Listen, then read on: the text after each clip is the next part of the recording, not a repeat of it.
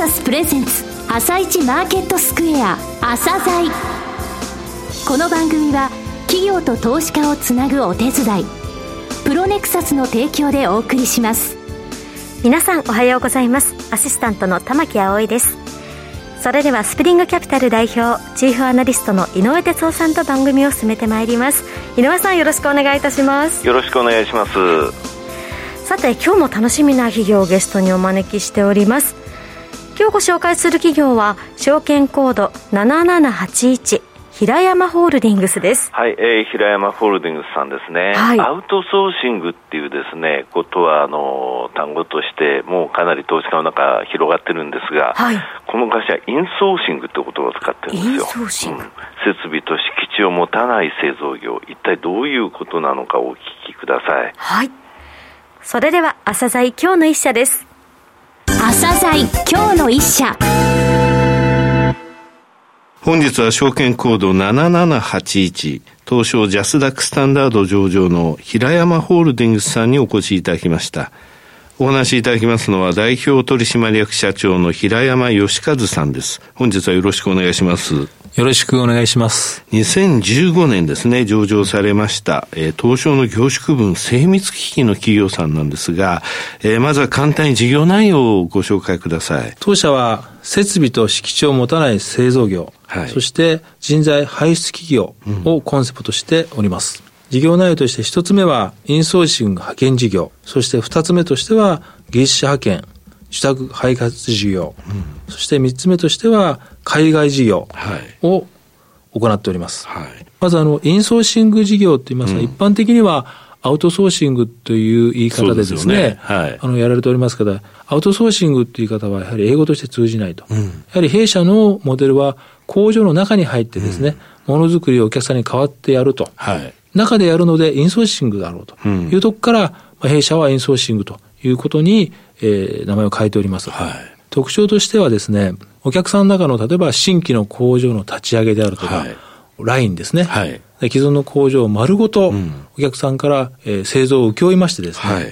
えー、そこを弊社の社員のみで行うと。なるほど。ですので、お客さんの先に工場の中に、もう一つ別の工場がですね、そうですねできるというようなイメージでですね、生産の管理から、品質の管理からですね、うん、社員の教育からすべて我々が行っているということがインソーシングでございます。なるほど。今お話ししましたのは、まあ、インソーシング事業ですが、はい、一方ですね、二、つ目の柱として、まあ、技術者派遣事業、そして、えー、ソフトウェア中心にした自宅開発事業があります。こちらは弊社の正社員ですね、を教育しまして、メーカーさんを中心に、まあ、開発であるとかですね、うん、そういうところに派遣をしているエンジニアリング部門となります。なるほど。ものづくりの現場ってやっぱり問題抱えていらっしゃいますか、製造業は？まあ、直近としては人手、大きな人手不足というところですね。あともう一つは、なかなかお客さんがですね、ここ20年正社員を採用して、じっくり育てるというところよりもリスク管理をするようになってですね、はい、ですので、ものづくりの現場を強化したいということが、やはり一つ問題になっています。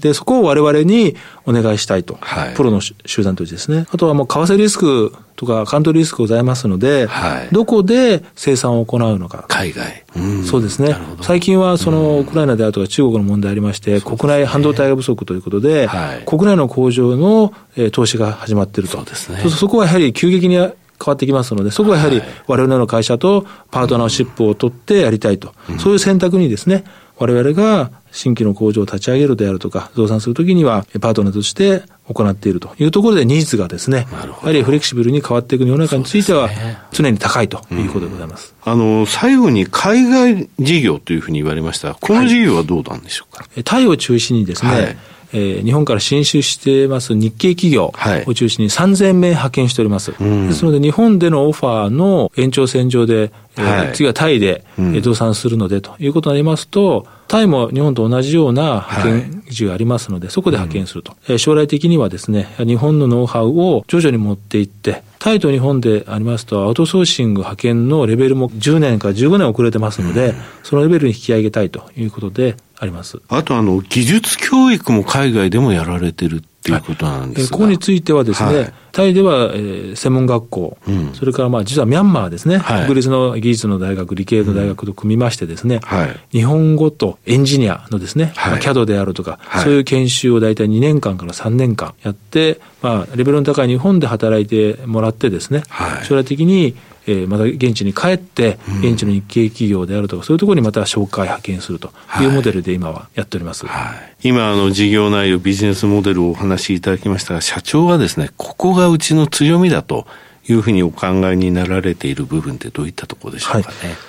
一つはですね、はい、インソーシングというところですね。すね。これは、ものづくりのですね、まあ、開発以降の上流から、うん、えー、出荷するまでの下流までですね、ワンストップでサービスできる。はい、海外もですね、うん、同じくやることができるとい。うことですね。はい、そして派遣の場合っていうのは、まあ、時給単価で人数をかけまして、それが売り上げですので、でねはい、人数が多ければ多いほどいいんですが、うん、インソーシング事業はですね、お客様から請け負った一つのアウトプットですね、はい、加工、組み立て、出荷と、うん、これを例えば100人でやる場合、受け負います。で、それを我々が改善して90人、80人すると。なるほど。いうことであるとコストが下がります。そうですね。改善することによって、我々の利益が上がりますと。で少人数でやることによって、社員の給料を上げることができると。うん、そしてお客さんにその上がった利益は還元することができると。はい、で、そのお客さん、会社、社員もですね、ウィンウィンウィンになってるんですね。はい、もう一つは、全社員にトヨタ生産方式を教えてるということです。かんばん方式、ね。の場合ですね、はい、かんばん方式を。ですので、全員の一歩と。まあ、コンサルタントで優秀な方いますけども、その方たちが書いた改善提案をですね、はい、全社員で実行できると、うん、そこを徹底しているというところが決定的な強みが一つですね。人材ですね。はい。はい、あともう一つは、エンジニア派遣、技術派遣の方ですね。うん今から 5G であるとかスマート、DX 化に向けてソフトエンジニアがすごく不足しております。そうですね。ここについては自社の研修センターで、うん、えー、我々の正社員を研修をして、はい、そこで現場で経験を積みながら、エンジニアと育てていくと、うん、このですね、仕組みがですね、もう一つの強みになっております。話は戻りますが、先ほど海外での事業のところで、専門学校とか大学と、ね、えー、提携してっていうお話ありました。長い期間2、3年その教育されるということは、その後日本の就労サービス、こういった部分につなげているということなんですか？そうでございますね。エンジニアを中心に教育しておりますが、はいうん、まあビザがエンジニアすぐ出ますのではい、で、日本も不足しているということですね。うん、ただ、日本語はわからないということですので、在学中にですね、うんはい、我々は現地で日本語の先生、うん。それからエンジニアの講師を現地法人作って採用して、そこで大学の校内の教室を3つとかですね、はい、持ちまして、そこで長期で無償で教育して、それで日本に来て、ほとんど教育でパスした人については我々が採用してということで、実はですね、この SDGs 協会からですね、この事業認定を受けております。うん、あの外国人のですね、エンジニアの教育に加えてですね、日本の政府がですね、実は2019年、ちょっとコロナで2年遅れましたが、うん。34.5万人のですね、はい、外国人を受け入れると。これは日本の経済を行っていくには、やはりそれぐらいの人が必要だと。今から受け入れますよという方針を出しました。そうでしたね。ここにつきまして、直接雇用のですね、うん、外国人を各企業やっていくと、うん、皆さんやはり初めてのことですので、外国人をですね、雇用するについて就労サービスということを提供しております。特に外国人実習生であるとか特定技能っていうですね、新しいカテゴリーできましたので、でねはい、ここがですね、今からやはり数年のうちに大幅に伸びていきます。うん、実際足元としては、弊社は自宅目標を今1000名にしておりますが、うん、この中にあってもですね、大体8割ぐらいのですね、受注を含め進捗をして積み上がっておりますので、はい、この3月ですね、はい、から、日に7000名ですか、すね、を受け入れるということで、一挙に今年ですね、この数が積み上がってビジネスが大きく拡大するということが予想されます。なるほど。えー、直近の業績ですね、それから今後の重点施策、この部分についてもお話しください。まずは売上高でございますが、はい、経常利益、最終利益である当期の純利益ですね。はい、こちらが前期2021年6月期まで5期連続で増収増益となっております。コロナの時も増収増益が続いたってことですね。そうですね。実はあの製造業はあまり打撃を受けておりません。はい、そしてですね、実はこのあまり知られてないことなんですが、うん、先ほどお話ししましたこの2年間、外国人が一切入ってきませんので、はい。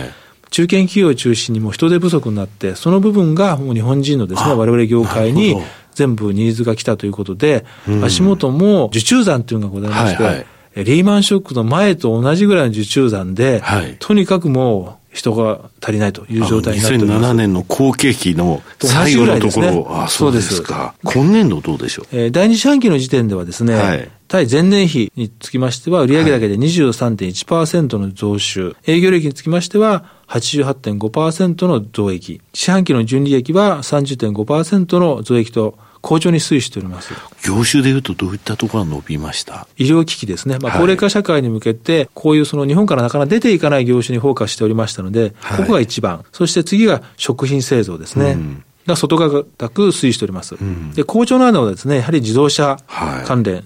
それから農業用の機械、うん、で重設部材ですね。あと物流が好調です。あとは営業利益の大幅な増益につきましては、はい、受注単価が高くなっておりますので、人手不足で。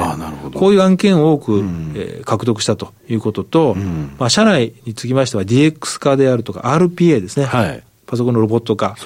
によって、参加のコントロールがですね、できたことも、利益の向上の要因として挙げております。今後のあの、中期目標みたいなもの、ケース目標で立てられてますか ?2024 年を中期目標としてまして、6月期には売上高を400億円を目指して、次の5項目を重点項目として挙げております。5項目。で、一つ目がですね、うん、弊社の現場で培ったアナログの技術と IT であるとか AI を使ったデジタルの融合によって、うん、まあ、新規事業ですね、はい、まあ、ほぼほぼそれはもう出来上がっておりますけども、うん、今までものづくり工場の量産系から、バックオフィスインフラ部門ですね、はい、在庫の管理であるとか、えー、そういう間接部門の請負に対してまた派遣、それから、えー、総務人事というところについてのえビジネスプロセスアウトソーシングですね。うん、ここは先ほどのノウハウの、え IT や RPA を使って大きく請負を拡大していくと。高付加価値の請負に持っていくというところが一つ目。二つ目はエンジニア派遣の領域ですね。あの、今からですね、人手不足というところで、年々ですね、現場の、まあ、フィールド社員を支援するアプリケーション、うん、ソフトウェアがどんどん増えてきます。はい、で、そのソフトウェアをですね、うん、管理するであるとか、うん、人が大きく足りない。はい、AI のですね、ソフトウェアともそれをデータを取って分析して、また現場に活用するというのが、決定的にですね、製造業以外にも付属しておりますので、でね、あと 5G ですね。こういう今、現存していないですね、新しい領域のエンジニアを教育する。はい、そして高付加価値の人材として、えー、派遣していくというのが二つ目です。三つ目は先ほどお話しました外国人労働者の受け入れ、自宅管理サービスですね。はい、こちらを全業種、製造業に関わらずですね、うん、まあ、介護も含めてサービス業すべてですね、うん、で展開していくというところが三つ目でございます。四つ目はですね、これ海外なんですが、はい、今国内で展開している、まあ、海外態度も RPA ですね、うん、まあ、展開し始めました。で、人材派遣、これもエンジニアも含めて、で、製造請負ですね。はい、そして改善コンサルっていうですね、はい我々に任せるとお客さんの現場以上の生産性の高い現場をできるということで、アジアはそこ遅れておりますので、それを含めた中でパッケージとして横展開していくと。今の3000名を基盤にして増やしていくということですね。そして最後の5つ目がですね、はい。サービス業ということで、グループ会社の中で小売、物流、介護ですね、うんはい、農業も含めてですね、うん、先ほど外国人も使えますし、若手の社員も使えますけれども、ここの派遣請負ということを、まあ、人手不足がここも大変な状態になっておりますので、うん、領域を拡大していくと。いうことで、全方位でやっていくということでございます。えー、最後になりましたが、リスナーに向けて一言お願いします。はい。配当なんですが、配当成功っていうのは25%、はいうん、今期からは30%を基本にいたします。そして、総還元成功を50%をめどにですね、はい、安定配当を行っていきたいと思います。我々業界はですね、年率2.8%伸びております。はい、エンジニア業界も6.8%伸びております。ですまだまだですね、海外に比べてはですね、うん、伸びしろがある業界になっております。弊社単体としてはですね、製造業を通してですね、うん、日本の若者の育成を行ってですね、はい、競争力のある国づくりに貢献したいと。うん、地道にですね、コツコツ派手ではありませんが、伸びていく会社ですというところで覚えていただきまして、今後ご支援をですね、お願いできたらと思います。平山さん、本日はどうもありがとうございました。ありがとうございました。今日の一社、平山ホールディングスをご紹介しました。さらに井上さんにお話しいただきます。はい、えー、非常にね、業績も好調で、えー、はい、その環境ですね、ビジネスの環境は非常にいいのがお分かりいただけたと思うんですけどね、はい、最後のところであの配当成功30%を今期から目標って言われましたけれども、えー、えー、現在のあの今期予想、6月決算なんですけどもね、はい、32.6%、ただね、去年31.5、おととし35.1ってもう30%クリアしてるんですよ。えー、それであの、えー、総還元成功50%って言われましたけれども、はい、これ自社株買いなんですね。となると自社株買いは ROE の上昇っていう形で株主に大きなメリットがありますのでね、はい、えー、きちんとそういった還元といった部分ですね、うんうん、そこにあの目を配ってる企業だということも覚えておいてほしいですね。はい。今日の一社は平山ホールディングスをご紹介しました。それでは一旦お知らせです。企業ディスクロージャー IR 実務支援の専門会社プロネクサス。上場企業のおよそ6割2200社をクライアントに持つ。これはアジア証券印刷の時代から信頼と実績を積み重ねてきたからこそ。さらにプロネクサスが目指すのは企業と投資家をつなぎ日本の株式市場を活性化させることです。プロネクサス私たちは個人投資家の皆さんを応援します。企業ディスクロージャー IR 実務支援の専門会社プロネクサス。実は企業情報経済統計データベースも取り扱っているのをご存知でしょうか？膨大なデータの中からハッとする事実を抽出。それをクイズでお届けする新サービスが登場しました。サービス名は問いと答えの頭文字を取って問いこた問いこたで検索。井上哲男。今日のストラテジー。それでは井上さん、後半の解説もよろしくお願いいたします。はい、えー、日経平均6連騰ですね。はい、あの、先週ね、テクニカルの底打ちが結構あるよ。っていうふうに申し上げましたが、はい、そこから6日続伸なんですが、はい、アメリカの恐怖指数 VIX、これ22.94まで今朝落ちたんですよ。えー、昨日、おとといと23台で、ただこれ22.94ってあの、僕はね、安全時間帯って言った、あの、いわゆる北京オリンピック中、はい、この時はロシア何もやらないでしょうって言った、あの時の頃の水準なんですよ、ね。ただ情勢考えると、ちょっとあの、ビックス、こんな低い水準でいいのかしらっていう気がしちゃうんだけどね。はい、で、あの、テクニカルで一つ申し上げますとね、3回り合計ってよく僕、あの、メルマガでも出してるし、ここでも言ってるんだけど、えー、5日25日、75日移動平均を乖離率を全部足すってやつね。はい、で、5%、プラス5%が一応、あの、そろそろ利食い考えてもいいタイミング、それからマイナス15%はそろそろ買いを考えていいタイミングっていつも言ってるんだけど、はい、3月8日に日米ともに底打ちしてるんですよ。で、日経平均はね、マイナス22.54%ってマイナス15より下回って、はい、ダウはマイナス14.22ってやっぱりマイナス15%ぐらいまでいって、はい、で、昨日の段階でついに日本がね、5%超えたの？プラス、プラス5.99、はい、ダウは今朝で3.38、だからテクニカルはちょっとそろそろ行き過ぎですよっていう水準にも入ってきてるのね、えー、ここまでのところってのは結局ね、今まで売ってた人たちが CTA、商品先物系のファンドね、はい、あとアルゴ、そういったところが売ってたのの買い戻しが始まった始まってる、うん、もうそろそろかなっていう感じなんだけどね、4月、欧州買ってくれるといいんですけれども、はい、2年前にね、欧州が統計以来、初めてあの買い越さなかった日本株って言いましたけどね、えー、オイルマネー買ってくれると思うけど、欧州のソブリン系、いわゆる政府系、ちょっと期待薄かなと思ってます。あわかりました。井上さん、本日もありがとうございました。また来週もよろしくお願いいたします。この後は東京市場の寄り付きです。